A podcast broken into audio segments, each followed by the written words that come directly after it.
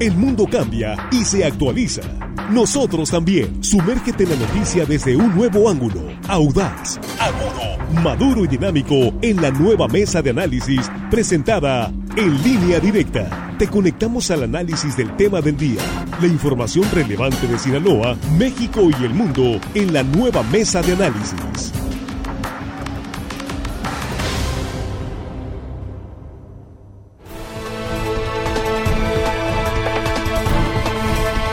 Aquí estamos ya de regreso, estamos en la mesa de análisis de línea directa este martes 2 de noviembre, Día de los Fieles Difuntos, primera emisión del noticiero de Sinaloa. Con un saludo antes que nadie por encima de todo a usted. Muchas gracias por estar ahí, por seguirnos a través de Facebook, estamos transmitiendo línea directa portal. Estamos en YouTube, Línea Directa TV, y estamos a través de las estaciones del grupo RSN en la cobertura estatal en radio, con el gran saludo para usted. Y aquí nuestros compañeros, Jesús Rojas, ¿cómo estás? Buenos días. ¿Qué tal, Víctor? Buenos días, buenos días para el auditorio, buenos días para los compañeros. Y fíjate, extraño en cualquier otro país del mundo, pero aquí sí se puede decir feliz Día de Muertos. Sí, es, es algo raro, ¿no? Porque pues felicidad no hay para quienes van hoy a recordar y a llorar a sus muertos, pero esa es la tradición. Juan Ordorica, ¿cómo estás? Buenos días. Muy buenos días, Víctor, Jesús, Axel, a nuestros compañeros ahí en producción y por supuesto el auditorio que hoy en Día de Muertos nos está escuchando. Un abrazo para ustedes y que recuerden con mucho, mucho amor a quienes ya no están con ustedes. Así es. Axel Avendaño nos acompaña esta mañana. ¿Cómo estás, Axel? ¿Qué tal, Víctor? Muy buenos días, buenos días al auditorio, a los compañeros. Pues eh, vamos a abordar este tema del Día de Muertos, que no es día festivo oficial, pero casi casi, ¿no? A medias. Eh, en las oficinas pues están llamando a trabajar media jornada. Pareciera pues casi un día festivo de manera formal. Pero los bancos no abren hoy, ¿verdad? Los bancos no, pues las escuelas ya sabemos. Igual la ley de federal del trabajo no lo contempla como día feriado, pero bueno, sí es una tradición muy grande esta del Día de Muertos aquí en nuestro país. Así es. Nos preguntan si abre la UCE. Sí, sí abre hoy la Unidad de Servicios Estatales. Se pueden hacer eh, pagos y los trámites que tengan que hacer, sobre todo para pagos eh, de impuestos. Está abierta la oficina de la colecturía. Las 18 colecturías eh, los municipios están abiertas, nos estaban preguntando aquí hace unos momentos. Está el, reporte. Ya, ya me lo enviaron rápidamente, nada más a propósito. Sí, es jornada laboral normal, ¿sí? Eh, por motivo de Día de Muertos, abiertas solo las oficinas de recaudación en las 18 cabeceras municipales. Y pregunté, ¿y en Culiacán dónde está la oficina de recaudación? Pues en la UCE. Ah, entonces la UCE sí abre. No van a trabajar los módulos ni colecturías, pero las oficinas de recaudación sí. Y en la UCE sí, se, sí estará abierto hoy. El billete Pero- tiene que fluir. Sí, claro, ¿verdad? claro. Bien. Bueno, pues ahí estamos. Vamos a iniciar con, con- la mesa. Y efectivamente, eh, Día de Muertos, negocio de vivos, porque algunos eh, pues eh, que se han puesto lanzas, que se han puesto vivos, les ha ido muy bien.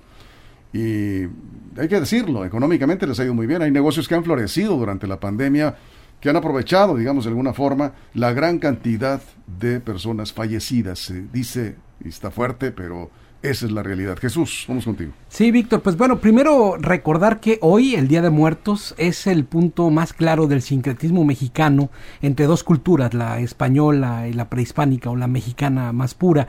Y tenemos que recordar a nuestros muertos que tienen permitido, según la tradición, regresar a esta tierra por lo menos una noche, un día. Y en este marco podemos hablar de que, pues sí, la tradición nos llama a recordarlos con bien, a recordarlos a ellos, pero también a no olvidar que el negocio de los muertos es un negocio de vivos, un negocio de los que están ahí. Eh, por lo menos, Víctor, en una, digamos, en una temporada no pandemia, hay más de 630 mil servicios funerarios en el país. En una época con la pandemia, por supuesto, se incrementaron estos mismos. Y lo más interesante, Víctor, es que en esta cultura de la muerte y de la vida, solamente el 1% de los mexicanos tienen previsto con un plan funerario, según la, el Consejo Mexicano de Empresas de Servicios Funerarios, qué seguirá después de, su muerte, ¿no? Y en ese mismo sentido dice también eh, este, este mismo organismo que 8 millones de mexicanos tienen un seguro de vida nada más. Ya que hablabas de la tradición, aquí nos eh, comentaban hace un momento cuando iniciamos el, programa que eh, en algunos eh, pueblos, sobre todo del centro y sur del país, esto de, celebrar a los muertos, Juan, pues es que representa para ellos que sus antepasados los siguen cuidando desde arriba, ¿no? Algunos, eh, es digamos parte de la, de la tradición. Y eh, los que están eh, recordando a, los, a los fieles difuntos, para acudir al panteón, pues debes llevar por lo menos un ramito de flores, ¿no? Algo hay que llevar. tienes que llevar algo, pues, y la tradición es llevar veladoras, flores, y no sale tan económico para una familia de escasos recursos económicos. Sí, el, el negocio de las, de las funerarias en México anda rondando cerca de entre 12 y 15 mil millones de pesos al año. Ese tamaño es la industria en México de, de la muerte, digamos así. Mil y, y 15 mil millones de pesos. Millones de pesos. En todo el país. Sí, sí. En Sinaloa, el año pasado murieron cerca de 25 mil personas, el año pasado, incluido ya COVID, todo 25 mil personas. El promedio aproximado de un servicio funerario está en, en, en México y en Sinaloa, porque pregunté, el promedio, van desde los 3 mil hasta los 100 mil, ¿no? Pero el promedio está entre los 15 mil pesos aproximadamente. Esto nos hace que en Sinaloa 400 millones de pesos, repito, aproximadamente 360 millones a 450 millones, es la industria de la funeraria en Sinaloa. Es, es medio billón de pesos estaría, billón gringo, estaría Sí. en, en juego ahí. E- Es, vamos, es una industria compleja y como tú dices, también hay que sumarle el costo ya, el día de muertos, lo que es el ramito de flores, comida en muchos casos, la fiesta, los arreglos, los, los altares que pueden hacer. Es una industria. Esto hay que verlo también como tal. Una industria donde se depende muchos empleos de eso. Y dependen donde- familias, Familias completas. Se genera, eh, vemos también en la industria musical, vemos que los músicos toman mucho trabajo de aquí. Mucha gente toma, se va a los panteones a, a cantar, contratan a muchos grupos musicales. Además de una fiesta mexicana, porque es una fiesta muy mexicana, también es un gran respiro para la economía de muchas, muchas personas y también, para estar acorde con el título del programa, pues hay vivos, hay vivos que se quieren aprovechar de los muertos, dando más caro de lo que deberían dar. Aquí nos dicen que la, el dato que diste de los 12 mil a los 15 mil, que a veces llega hasta 17 mil millones de pesos, es Sí. nada más lo que se refiere a el Día de Muertos, lo que se No, hablo, de la- hablo del, del servicio funerario. Entonces esto es particularmente servicios funerarios. Servicios funerarios Bueno, en pues hay país. una cifra similar, que ahorita me van a pasar una liga, de lo que se derrama Sí. ¿sí? En, eh, entre el 1 y el 2 de noviembre. Estamos hablando de un Sí. mundo de dinero que la gente gasta en esta milenaria tradición, Axel. Sí, los, Sí. perdón, los datos los saqué de la- Sí. del Consejo Mexicano de Empresas de Servicios Funerarios. Ah, solamente servicios funerarios. Servicios funerarios. Entre 12 mil y 15 mil millones de pesos Al año. Al año. Al año. Órale, a ver, Axel. Bueno, yo, yo me voy a ir un poquito más a fondo en esta reflexión de, del Día de Muertos. De hecho, Jesús, no sé si escuché mal, traías cifras del número de mexicanos con plan funerario o algo... Sí. seguro de vida. Sí, sí, con seguro, con seguro de plan funerario, el 1%, el 1% de los mexicanos. De la población, más, sí. con plan funerario. Ok, va por el estilo. Yo también busqué cifras de mexicanos que han hecho su testamento, apenas el Ándale. 5%, Exacto. uno de cada 20. Y, y aquí me voy a la reflexión a decir, ok, eh, hay como una paradoja, a pesar de que a nivel internacional se menciona mucho de que los mexicanos vemos eh, con gracia la muerte por la cuestión de celebrar el Día de Muertos, que sí es algo único a nivel mundial y que se reconoce hasta hay diversas películas eh, a nivel de Estados Unidos, pero que se han visto en todo el mundo, que destacan esta tradición que tenemos. Pero es paradójico que se diga esto de que los mexicanos celebramos y nos reímos y festejamos la muerte cuando no es así. En realidad le tenemos mucho miedo a la muerte y se nota en este tipo de, cifras que estamos dando. Eh, nos da miedo prever el hecho de pensar que es una situación inevitable, parte de la vida y que hay que eh, aceptarla y prepararnos para ella. Y el hecho solamente de comprar un plan funerario o de hacer un testamento, muchas personas lo evitan porque a veces lo piensan como que es un mal augurio o que es mala suerte y que eso va a desencadenar pues algún desenlace eh, an- anticipado, ¿no? Entonces eh, es algo complicado y justamente el hecho de no tener un plan funerario es lo que hace que se eleven los costos. Es decir, si tú lo tienes desde antes, pues bueno, te puede salir eh, de manera más económica, pero sí, eh, cuando hay, eh, por desgracia, el fallecimiento de algún familiar que no se ha preparado y que no tiene un plan funerario, ahí sí, con las prisas es cuando vienen estos costos más altos. Entonces creo que tenemos que, pues, quitarnos ese tipo, no sé si de prejuicios o de pensamientos de que prepararnos para una situación como este tipo, que es el- lo natural de la vida como es la muerte, hay que prepararnos porque sale mejor a final de cuentas. Eso es, Jesús. Fíjate que también hay unos datos que nos ayudan a entender el por qué hay quienes hacen un negocio muy lucrativo con la muerte. Mira, dice esta misma, eh, este mismo consejo que hay 5.000 negocios dedicados a o casas funerarias, por decirlo así, en México. De esos, el 40% están informales. Ahora, de esos 5 mil, el 80% son microempresas, es decir, son pequeños, eh, digamos, negocios con menos de 12 personas trabajando. El 12% son medianas, de una capacidad más grande, y solo el 8% son estas grandes eh, transnacionales, perdón, que tienen sedes regionales. Es decir, entre menos, entre menos, eh, digamos, número de personas trabajan ahí, queda como en este tema de un negocio, digamos, familiar. Y aquí es donde vienen los problemas, porque cuando tú ya tienes el, digamos, el muerto encima, valga, valga decirlo así, tienes todas las mortificaciones y las complicaciones de ir resolviendo en un momento de dolor y de crisis, y entonces lo que te van cobrando, oye, cuesta 12 mil, sí, pero la caja, pero más el sirio, tantos, tantos más, pero más el velatorio, tanto más, pero más el, hasta los rezadores te cobran, Víctor. Entonces, ah, y en ese momento, en ese momento tan, tan, tan, tan digamos, tan difícil para la familia, pues lo único que quieres es resolver tu problema y ya estás dando el dinero. Y alrededor de los familiares del fallecido hay personas que pues van por su dinero, van a ofrecer sus servicios. Fíjate que nada más eh, lo que son las cosas en Los Ángeles, alrededor del negocio de los muertos siempre ha habido nuevas ideas. Y hoy los emprendedores, sobre todo los millennials, han eh, eh, surgido con algunas ideas medio locas. No sé, en Estados Unidos no es tan loca esta idea porque está teniendo éxito eh, ya, encontré este reportaje que lo vi hace tiempo en, Yahoo. Y es una joven de Los Ángeles, joven, tiene 30 o 35 años, no más, que pensó en un negocio de que los familiares pudieran estar involucrados en la preparación de la persona fallecida, es decir, de vestirlo, de maquillarlo, porque normalmente eh, se entrega el cuerpo a la funeraria y ya no lo ves hasta que ya está en la caja o te entregan las cenizas. Y este negocio está floreciendo, es decir, tenemos ahí de nuevo alguien que está pensando en cómo hacer negocio en medio de la tragedia. Es una realidad. Juan. Sí, siempre, incluso por ahí leí que hace algunos años toman eh, las cenizas y las hacen hasta diamantes. Ah, las hacen diamantes, las, mandan a hacer. Hay, varias ya maneras de, de seguir manteniendo esta tradición de tener a tus muertos cerca de alguna otra manera. Revisando datos de cuánto se derrama en México por el Día de Muertos, el año pasado se gastaron, según Canaco Servitur, 9 mil millones de pesos. Pero dicen que debido a la pandemia fue una caída del 50%. Entonces estaríamos que en años normales sería entre 15 mil millones de pesos, lo que decía ahorita bien la, radio escucha. Ese día, ¿no? Ese día, el día del día. Uno y dos. O sea, para poner en contexto, el 1 y 2 se gasta ese día lo que todo el año se gastan en servicios funerarios.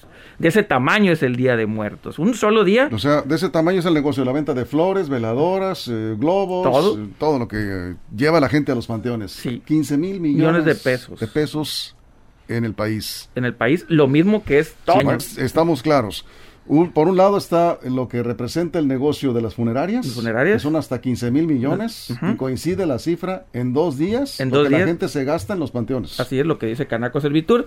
Y, y más o menos el banco BBVA dice que los mexicanos eh, los que celebran esta tradición gastan entre mil y mil quinientos pesos al día. Eso es. Entonces es, una cantidad impresionante de dinero lo que. Aquí están llegando comentarios. Voy contigo, Axel. Dice de Denis Ibarra.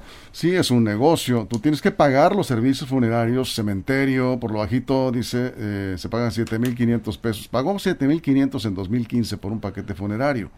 Ahora está pagando un plan funerario cada quincena hay personas que recomiendan un plan funerario, así no le dejas por lo menos ese problema a la familia. Y nos dice, eh, sí hay que hacer testamento, lo que comentabas Axel, cada septiembre ponen paquetes. Muchas gracias, Denise. Tenemos que hacer una pausa, rezamos contigo, Axel, Juan, Jesús. Enviamos un saludo a Armando Ojeda, que no está con nosotros hoy. Está por ahí en su tierra, en Guamúchil.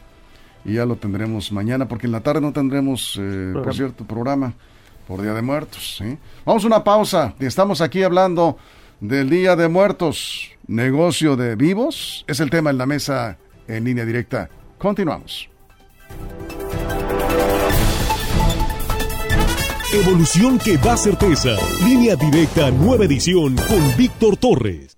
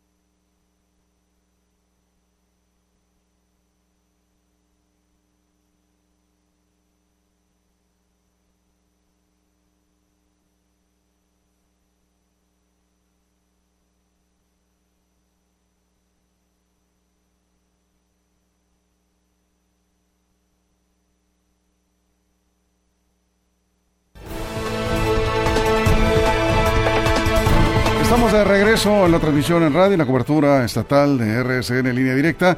Y eh, nos, nos, preguntan aquí rápidamente, estamos en la mesa de análisis, nos preguntan si abre hoy el INE. Las oficinas del INE no abren hoy. Normalmente son pocas las eh, oficinas que abren hoy, ¿sí? Eh, bancos tampoco hay, solamente los cajeros automáticos. Y el INE oficialmente, no, ya lo confirmamos por aquello de me dicen, sí, en la UCE sí están este, dando atención a contribuyentes. Eh, si van ustedes a hacer algún trámite de placas, licencias, todo lo que implique pagar, ahí están atendiéndole hoy. Eh, dice, eh, los hospitales primero saben, Juan dice, los, las funerarias, cuando una persona murió, que los familiares de la persona que está hospitalizada, ¿cómo se enteran? Dice, pues no se pueden explicar esto sin, sin corrupción, sin, sin complicidad. Y además, sí, a ver, Jesús, además me ha tocado también conocer de temas, uno que fue muy sonado. Eh, en, fallece un niño pues, en una situación muy complicada de violencia y todo, en donde incluso había sido víctima de violación. La lamentada funeraria de turno, como le llaman, lo traslada al servicio médico forense, va la madre de muy escasos recursos a recuperar el cuerpo de su menor y si no, y si no le daba 10 mil pesos no lo recuperaba.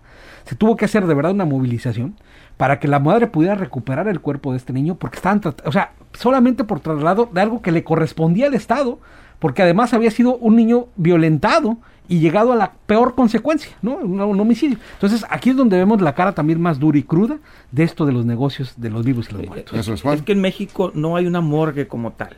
O sea, no es. No, y en Sinaloa menos. En Sinaloa sí. Entonces, no hay. En México, me refiero a todo el país, Sinaloa obviamente no.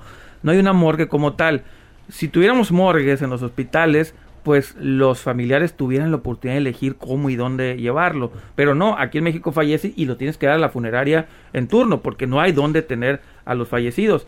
Creo yo que tendríamos que transitar hacia allá, es necesario, porque si no, pues comprometes a las familias, con este caso que acaba de decir Jesús, a que a fuerzas tenga que ir a esa funeraria. ¿Qué pasa si, si no quieres ese paquete, si no quieres esa funeraria? O no puedes. O no puedes. Yo sí creo que tendríamos que eh, ir hacia allá a buscar tener morgues. Yo sé que es caro, es todo eso, pero al final del día es un trato digno y justo para los fallecidos. Y es un tema de las fiscalías, es un tema de lo que ahora se discute en los servicios profesionales y mejores del, servicio forense en, Sinaloa. y por cierto, rápido, algo más, más tranquilo y sencillo, y más tranquilo, digamos, y menos crudo. Les recomiendo que vean la película, a mí me encanta verla en estos días, la de Macario. Vean, a mí me gusta mucho, mexicana, de los 60, muy buena. No está la recomendación. La, de Coco no la recomiendas. Ya la recomendé el, el, viernes, ahora, ahora, ahora recomiendo a... ¿Cuántas veces has visto la película de Coco? Es la puedes ver y ver y ver cada día de muertos. He visto más la de, la de Macario, me gusta más Macario. ¿Macaria? Macario. Macario. El del pollo. El del pollo, ah, el que está con vivos y muertos. Sí, sí, hace muchísimo tiempo. Con López Tarso. Sí, Axel. reconozco que, que no la he visto, pero la voy a buscar a ver si si la encontramos. Bueno, creo que definitivamente lo que eh, estamos platicando en la mesa es que hay que prestarle más atención a este tema de eh, legalmente incluso y a nivel institucional cómo abordamos el tema de la muerte, como ya lo decía Jesús, hasta a niveles legales, ¿no? No sé qué tipo de reformas se tendrían que hacer, por ejemplo, para eh, establecer un, servicio de morgue en las entidades federativas. Tendría que haber incluso reformas a la ley general de salud, se me ocurre. Entonces tendrían que intervenir eh, otras autoridades, tanto legislativas como las ejecutivas también, en este tipo de situación y prestarle más atención para evitar que haya este tipo de abusos. Insistir también en el papel que tiene que cumplir la Procuraduría Federal del Consumidor, que ahora se llama Oficina de Defensa del Consumidor, la ODECO que eh, lo decía yo en el corte, al menos eh, en la cuestión de apertura ante los medios, esta nueva oficina es bastante cerrada. Eh, hemos intentado buscar al nuevo delegado en distintas ocasiones por distintas inquietudes que hay y la instrucción siempre, como sucede mucho ahora en el, en el nuevo gobierno federal, es todo muy centralizado, es no podemos decir, no podemos dar datos, todo lo tenemos que consultar primero con la Ciudad de México. Entonces, ese esquema que se tiene ahorita que ha congelado y que tiene paralizadas a muchas dependencias federales, lo estoy viendo yo también en la eh, Profeco, que ahora se llama Odeco. Entonces, creo que sí es preocupante en este tipo de situaciones de abusos que hay de parte de comercios, ya sea funerarias, eh, florerías, eh, este tipo de, cosas. una dependencia, la encargada, creo yo que se están viendo lentos y rezagados ante los abusos que pueden. Y sobre todo si la, la indicación ha sido apoyar a los más necesitados, los que mm, eh, más son víctimas de estos abusos son personas que no tienen cómo defenderse, que no tienen eh, la capacidad de contratar un, un abogado para enfrentar eh, una mala práctica comercial acuden a la ¿cómo se llama? Odeco. Oficina de Defensa del Consumidor. Le cambiaron la Procuraduría por oficina. Es la misma cosa, sirve para lo mismo, la Profeco, la Odeco, desgraciadamente mucho tiene que hacer ahí el gobierno federal. Eh, Blanca Lugo dice, en mi opinión sí es negocio, se aprovechan, exceden las tarifas muy altas en todo lo que venden, ya sea paquetes de funerarias, flores, veladoras, arreglos, flores, precios, bueno, faltó el pan de muerto. Eh, suben las tarifas, no tienen conciencia los eh, comerciantes el Día de Muertos. Ah, me dicen que ya, ya está en color la película Macario. Sí. En YouTube. Era en blanco y negro, ¿verdad? Era en blanco y negro. Creo que fue la primera. en blanco y negro más, sí, Y aparte te da más así el, el, contexto. Todo el contexto. El feeling de, el feeling, Y creo que fue la primera película nominada a un Oscar mexicana. Ahí les va. Emilio Ramírez. Atención con lo que dice Emilio Ramírez.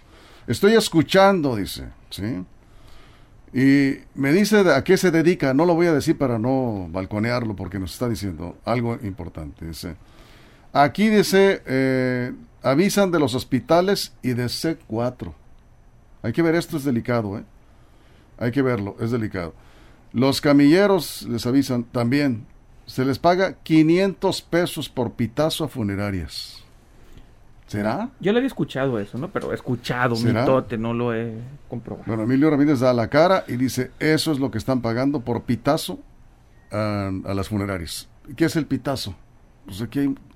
Incluso dicen, eh, yo escuchaba en un, en un velorio una persona ahí que decía que les dan el pitazo cuando una persona ya está por morir, que eso es lo más cruel todavía.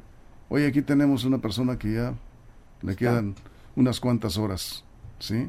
Acércate con tu unidad. Eso es la parte desagradable, eh, triste y reprobable de este negocio de eh, muertos. Y que solo la regulación y la autoridad puede poner en cintura, Víctor, ¿no? ¿Por qué? Porque hay que pensar, por supuesto, en el deudo y hay que pensar en el bien de las instituciones y este tipo de cuestiones, pues además son denigrantes, atentan contra la dignidad de las personas eh, que quedan allí dolientes por la situación tan penosa que es la pérdida de un familiar o un ser querido.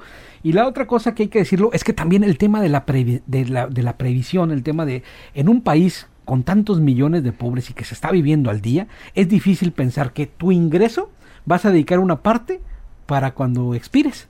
Entonces ahí sí está muy complicado, pero por supuesto quienes tengan la posibilidad de hacerlo y quienes tengan de alguna manera eh, que dejar menos problemas en el futuro, porque al final eso es lo que quedan, problemas, eh, pues lo puedan hacer y, tomen ahí un paquete. Hay otra persona que nos dice también que es otro, eh, otro producto que se vende mucho en estos días de Día de Muertos. A ver. ¿Veladoras? Las veladoras, las flores. Flores, a ver, ¿qué eh, más? peluches. Yo no había pensado. Vinos, licores. Ah, exactamente. El alcohol es otro gran negocio en Día de Muertos. Y otra cosa que hay que ver, sobre todo aquí en Culiacán, no sé, en otras partes del estado, los centolafios. Cenotafios. Los cenotafios que hay por toda la ciudad, cómo los adornan en estas fechas, son impresionante. Bueno, pues ahí está la venta de flores. Sí, sí, pero los, más que en los panteones también los cenotafios están, en verdad, impresionantes. Eh, nos dicen, no lleven flores naturales en cuanto, es lo que hemos comentado aquí, Axel, en cuanto te retiras de la tumba, ahí prácticamente te están este, haciendo guardia, te roban las flores naturales para venderlas ahí mismo en el panteón. Sí, ahí están. No, no, sí. De veras no se miden. Es Axel. Un, es un negocio redondo, ¿no? Y esto de, del Día de Muertos, lo de los cenotafios que comentaba Juan, es algo bien interesante también, como incluso aquí en Culiacán se ha intentado regular sin éxito. Pues eh, se ha dicho que eh, somos un panteón, eh, toda la ciudad, ¿no? Porque prácticamente por cualquier calle que uno pase, se ven este tipo de, de cenotafios, ¿no?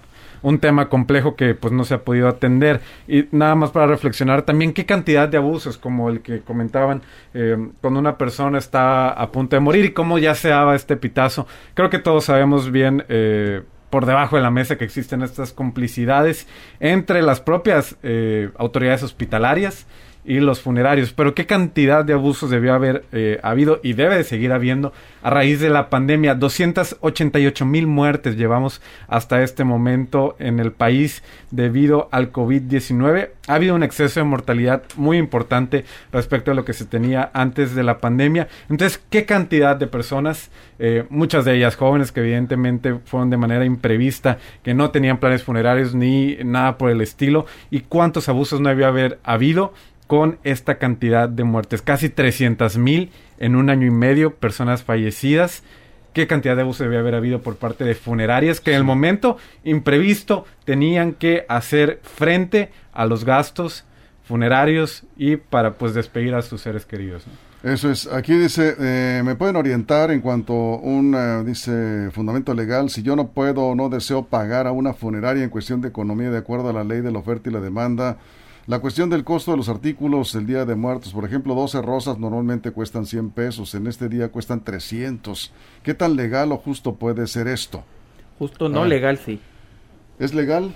Legal sí, porque hay, bueno, si no publican los precios, si no los publican, ahí sí usted puede reclamar. Los precios tienen que estar publicados siempre, aunque sea una cartulina. Pero se acuerdan los precios con anticipación y ahí está regulando la autoridad no, No, porque la oferta y demanda es, es está por encima de, cualquier regulación. Pero, no esconder, esconder los precios sí, los precios en sí no son ilegales. A ver, Axel. Sí, bueno, aunque le, le critiquemos aquí a Lodeco, en días pasados sacó nuestro compañero Rogelio Félix una nota que sí se acuerdan los precios de las flores. Que nadie respeta. Que nadie respeta, pero al menos hacen, el, intento de establecer un precio fijo ah, para que no haya abuso, supuestamente. Hay otra ley Sí, que se aplica regularmente en estos días de alta demanda de productos, como son las flores, que es de acuerdo al sapo la pedrada. Ah, es, ¿no? es así, siempre te la aplican, ¿no?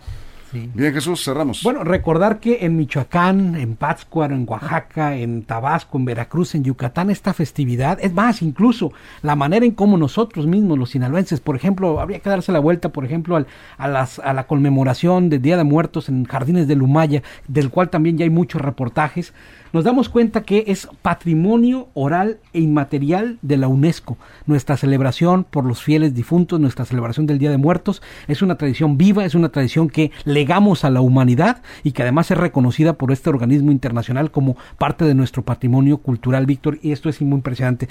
Si tenemos oportunidad de visitar en estas fechas estos lugares tan mágicos, nos vamos a dar cuenta de la gran eh, cultura que tenemos. Así es, sin duda. Pues nos vamos, Juan. Pues bueno, más allá de lo que quiere usted gastar o no gastar, lo, importante es tratar de estar en contacto con los fallecidos de uno, como sea, a través incluso de, un saludo, de lo que sea.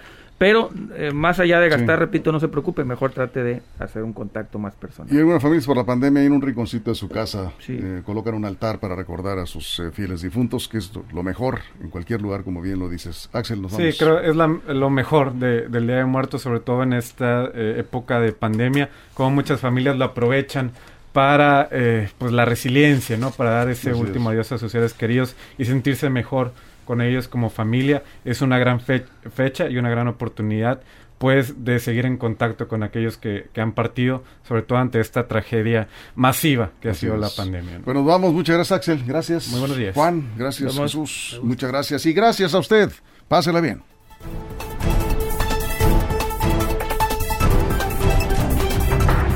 La mesa de análisis, nueva edición. Evolución que suma valor. Conéctate en el sistema informativo más fuerte del noroeste de México. Línea directa con Víctor Torres.